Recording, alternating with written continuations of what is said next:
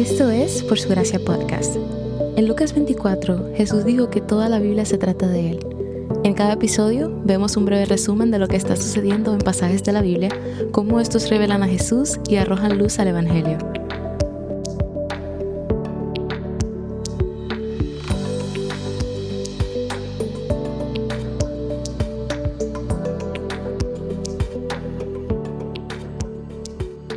Continuamos aprendiendo sobre los géneros bíblicos. El de hoy es la poesía. Los libros de poesía incluyen al libro de Job, Salmos, Proverbios, Eclesiastés y Cantares.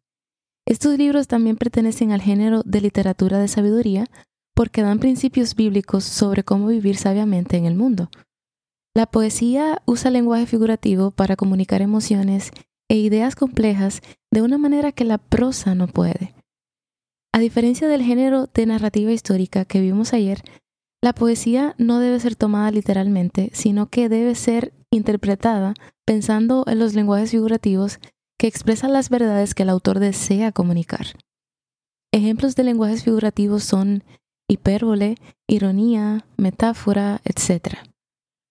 Al leer y estudiar, por ejemplo, los salmos, debemos tener en cuenta que los autores usaron esos elementos por lo que no podemos interpretar un salmo de la misma manera que una narrativa como Levítico. En la guía de estudio para el día de hoy hay un ejercicio que te ayudará a identificar lenguajes figurativos en un salmo. Al leer literatura de sabiduría, debemos reconocer la distinción entre promesas y principios.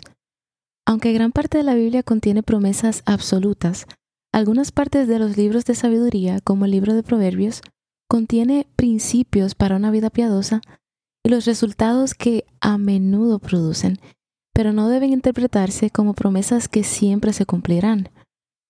Por ejemplo, el conocido Proverbio 22.6, que dice, Instruye al niño en su camino y aun cuando fuere viejo no se apartará de él. Eso no es una promesa de que la paternidad piadosa siempre producirá a hijos que conocen y aman al Señor, pero este proverbio expresa un patrón que a menudo ocurre, aunque no siempre, en los hogares cristianos. Aprende a identificar lenguaje figurativo y descarga la guía de estudio gratis, ubicada en nuestra cuenta de Instagram. Allí encontrarás las preguntas y actividades que te ayudan a aprender a estudiar la Biblia y poner en práctica lo que escuchas en este podcast. Dios me los bendiga grandemente.